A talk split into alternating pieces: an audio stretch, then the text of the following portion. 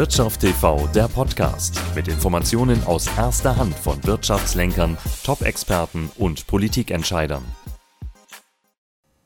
Willkommen beim Wirtschaft TV Talk. Trotz drängender Themen wie Digitalisierung und Nachhaltigkeit konnten die deutschen Unternehmen in den jüngsten Jahren ihre eigene Anpassungs- und Wandlungsfähigkeit nur gering erhöhen. Das ergab laut Springer Professional die dritte Auflage des Change Readiness Index 2022, bei dem 363 Unternehmen in Deutschland zum Thema Unternehmen im Wandel befragt wurden. Darüber will ich jetzt sprechen mit dem Weiterbildungsexperten Oliver Herbig, CEO von Karrieretutor, der uns aus Berlin zugeschaltet ist. Herr Herbig, bei solchen Werten, da muss man sich ja fragen, was muss denn eigentlich noch passieren, damit Unternehmen nun ihre Anpassungs- und Wandlungsfähigkeit merkbar erhöhen? Ja, also es sind natürlich eine ganze Menge an Gründen oder eine Reihenfolge von Gründen. Und dazu muss man dann auch, um das zu verstehen, in die Unternehmen reingehen, in die Menschen reingehen. Und in der Regel ist es ein hausgemachtes Thema. Einerseits tun wir Deutschen uns vielleicht nicht ganz so einfach wie andere Nationen mit Change und Wandel und Neuerung und Innovation, sondern wir gehen auch immer gerne mal wieder zurück und sagen, das ist ja alles gar nicht so schlecht. Ich glaube, das ist etwas, wo uns andere Nationen etwas vormachen, weil sie einfach mehr pushy sind, auch mehr hungrig sind, mehr wollen, nicht ganz so, so satt sind. Das ist ein das ist ein Thema. Und dann darf man sich natürlich anschauen, um was geht es. Es geht um Digitalisierung. Also Digitalisierung im Unternehmen, dass ich damit meine Wettbewerbsfähigkeit erhöhe. So, dafür brauche ich natürlich tiefgründiges technisches Tech-Know-how. Und jetzt ist es halt wichtig, dass das zur Chefsache wird. Also das Know-how aufzubauen und dann aber auch eben die entsprechenden Projekte oder die Dinge, die ich halt im Unternehmen umsetzen will, die dann digital eine digitale Verbesserung sind für mein Unternehmen, für den Kunden oder für was auch immer, ähm, dass die dann auch wirklich ähm, vorangetrieben werden und dass es eben nicht die IT-Abteilung oder vielleicht der IT-Spezialist alleine macht, am Kunden vorbei, am Bedarf vorbei, sondern das muss eben ganz eng mit der Unternehmensführung, Vorstand, Geschäftsführung zusammen eben mit denjenigen, die es dann machen. Und auch Kommunikation sehe ich auch wieder in deutschen Unternehmen ist oftmals ein Thema. Es sind ja technische Themen. Das heißt, es sind Menschen, die in der Regel nicht so gut kommunizieren wie jetzt eine Marketingabteilung. Und dann schließt sich auch schon ein Stück weit der Kreis. Also wenn ich das alles zusammenbringe und sage so, bei IT-Projekten, bei Digitalprojekten ist eine ganz starke Kommunikation drin, dass eben die Menschen abgeholt werden, dass die Menschen darauf aufspringen können, dass es alle gut verstehen, dass es eben nicht am User vorbei ist und das geht immer nur, wenn, sage ich mal, die, die es machen, dann eben entweder auch alle Skills haben, also gut kommunizieren können, auch wirklich im Leadership sind oder eben, wenn es eben über Unternehmens- oder konzernweit ist, dann darf Geschäftsführung, Vorstand, Marketing auf jeden Fall, also starke Kommunikation zusammen mit den Digitalexperten das machen. So, und wenn das alles zusammenspielt, dann sind solche Projekte auch erfolgreich. Inwiefern sehen Sie das denn als notwendig, dass Beschäftigte ihre Anpassung an sich wandelnde Zeiten selbst in die Hand nehmen? Naja, das ist natürlich das Allerwichtigste und da sind wir auch wieder ein Stück weit in Deutschland und wahrscheinlich auch, äh, ich sag mal, bei unserem ureigensten Thema ähm, im Vergleich zu anderen Ländern. In anderen Ländern haben Menschen nicht diese Jobsicherheit. So. Und das ist etwas, was unser Sozialstaat halt mit sich bringt. Ähm, das gibt den Menschen ein hohes Maß an Sicherheit, aber es gibt natürlich dann auch im gleichen Maße, ähm, bremst es mich natürlich auch aus, weil ich einfach nicht den Druck habe, mich zu verändern sondern ich sage ja, ich habe einen sicheren Job, ich habe einen sicheren Arbeitgeber. So, warum soll ich mich also in meiner Freizeit mit Technologien beschäftigen oder ähnliches? So, und ich sehe das halt in, in anderen Ländern, dass wenn Menschen wirklich von sich aus, und das ist das ganz Entscheidende, sagen, ich beschäftige mich mit Technologien, ich beschäftige mich mit digitalen Themen, ich habe da einfach für mich erkannt, dass das für mein Leben, für meine Zukunft, für meine Karriere, für mein Wohlbefinden, für mein Glücklichsein auf dieser Welt ähm, ein ganz, ganz wichtiger Schlüssel ist. So, dann, hab ich, dann haben diese Menschen natürlich einen inneren Drive und dann wird nicht gewartet, was macht ein Unternehmen, dass äh, dort etwas vorangetrieben wird, sondern dann kommt halt viel aus dem inneren Kern. So. Ähm, das darf man natürlich ein Stück weit in Deutschland sehen, dass die Menschen dort nicht unbedingt so wie in anderen Ländern, wo der Job halt immer ein Stück weit mehr in Gefahr ist, wo ich jeden Tag vielleicht auch gefeuert werden kann. Das haben wir in einigen Ländern auf dieser Welt so.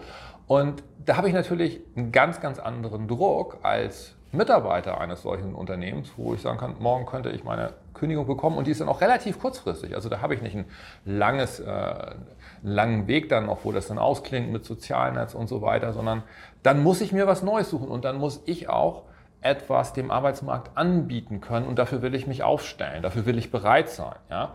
Ähm, so, merkt man schon, das ist eben etwas anderes als, als bei uns in Deutschland. Was kann jetzt ein deutsches Unternehmen tun? Es kann den Sozialstaat natürlich nicht verändern, das ist ja auch gut so, aber es kann natürlich ähm, in all seinen Strukturen dafür sorgen, dass die Mitarbeiter oder dass das Team wirklich ähm, von sich aus Lust und Spaß an Technologien, an, an, digitalen Dingen hat.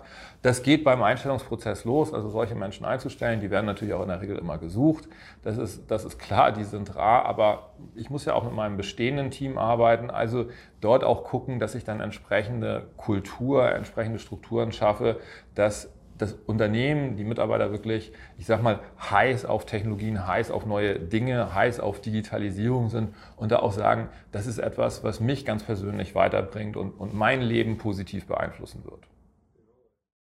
Typischerweise stehen zwei Hürden vor der Weiterbildung. Zum einen hohe Kosten, zum anderen die Aufgabe, das richtige Angebot zu finden. Wie können Interessierte diese Hürden am besten nehmen? Naja, Weiterbildung äh, hat immer Hürden. Alles im, im, im, Leben hat Hürden. Und ich sage mal, was ich am meisten immer höre, ist, ähm, ist keine Zeit nicht ausreichend Zeit. So. Das heißt, der einzelne Mitarbeiter, das Team, aber auch das Unternehmen sollte eben schauen, diese zeitlichen Barrieren auszulöschen. Ja, dass die einfach nicht da sind. So, wie kann das Ganze aussehen? Das kann dadurch aussehen, dass ich eben nicht mehr nur Weiterbildung in einem dedizierten Raum, in einem Klassenraum mache, wo ich zusammenkomme. Ähm, dass man einfach mit dieser Denke aufhört und sagt, ich kann nur lernen wie früher in der Schule, wenn ich mit anderen Menschen und einem Dozenten, Trainer in einem Raum zusammenkomme. Weil das ist einfach eine wahnsinnig hohe Hürde.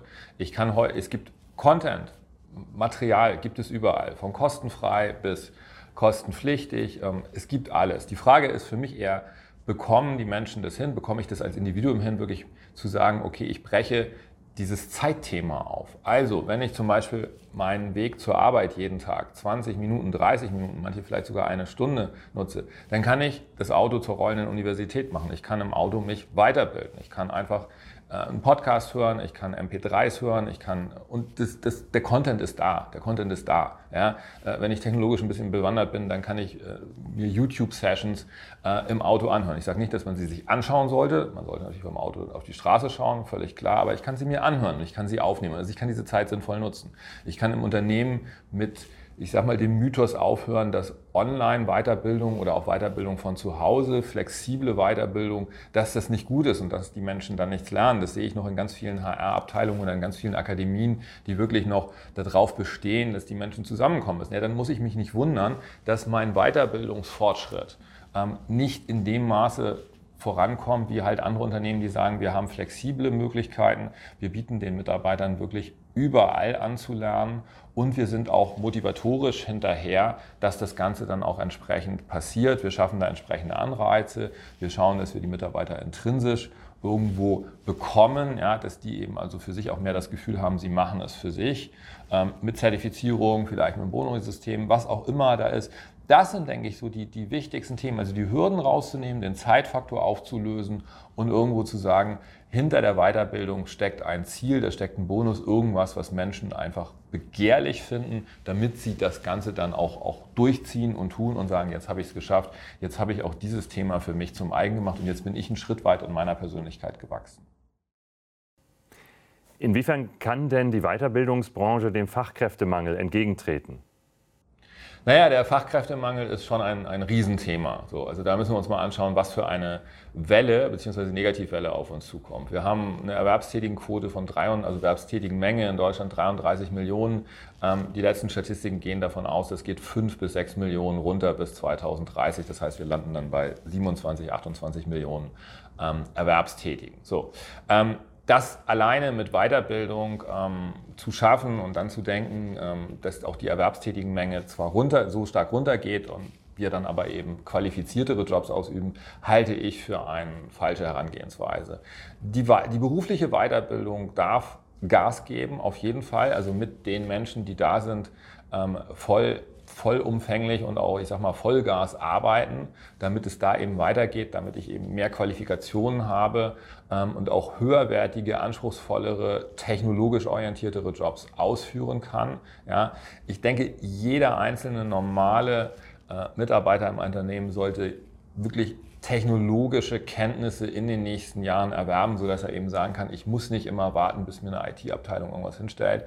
Und dann haben wir ganz, ganz wichtig das Thema, dass natürlich Deutschland als Staat seine Hausaufgaben machen darf und ähm, ein Einwanderungsland für ausländische Fachkräfte wird. Weil meine persönliche Meinung ist, dass die schrumpfende Bevölkerung und auch die schrumpfende Erwerbstätigkeitsmenge wird Deutschland alleine durch, sage ich mal, eine Weiterbildungsoffensive der bestehenden Erwerbstätigkeitsmenge nicht in den Griff bekommen, sondern da dürfen wir anderen Ländern folgen, in den Nordics oder Kanada oder früher auch sicherlich UK, die ihre Grenzen gut geöffnet haben, die attraktive Angebote für ausländische Fachkräfte gemacht haben. Deutschland ist ein attraktiver Arbeitsmarkt für viele qualifizierte ausländische Fachkräfte, aber es ist bedeutet doch noch, ähm, es ist hohe Hürden damit verbunden, nach Deutschland zu kommen, in Deutschland Fuß zu fassen.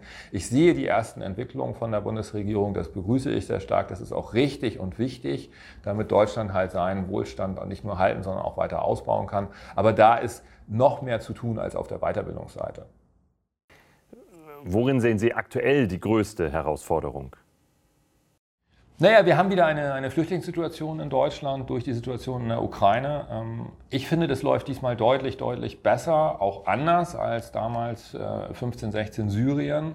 Ähm, ich sehe, dass wir in Deutschland wirklich ähm, das nicht mehr diskutieren. Wir nehmen diese Menschen auf. Das ist auch unsere Aufgabe.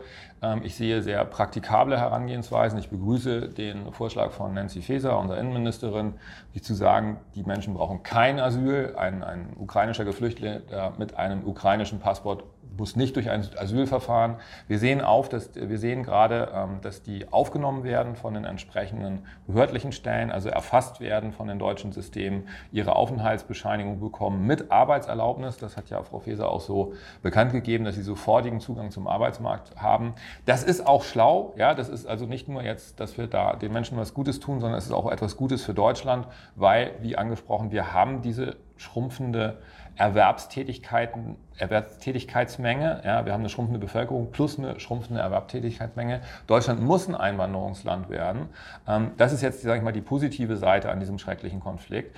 Ähm, ich denke, diese Dinge laufen da gut. Wir können natürlich jetzt noch besser werden. Das werden wir auch in den nächsten Wochen, Monaten, ähm, dass wir die Menschen aus der Ukraine, hauptsächlich die Frauen, wirklich in den deutschen Arbeitsmarkt integrieren.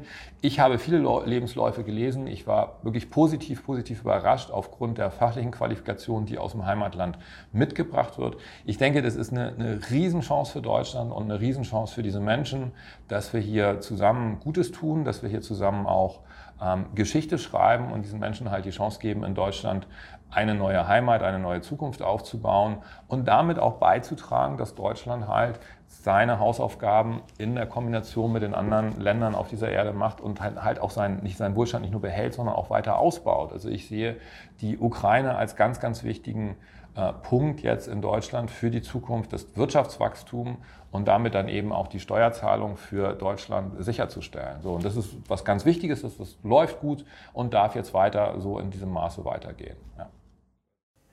Vielen Dank, Oliver Herbig nach Berlin. Das war der Wirtschaft TV Talk für heute.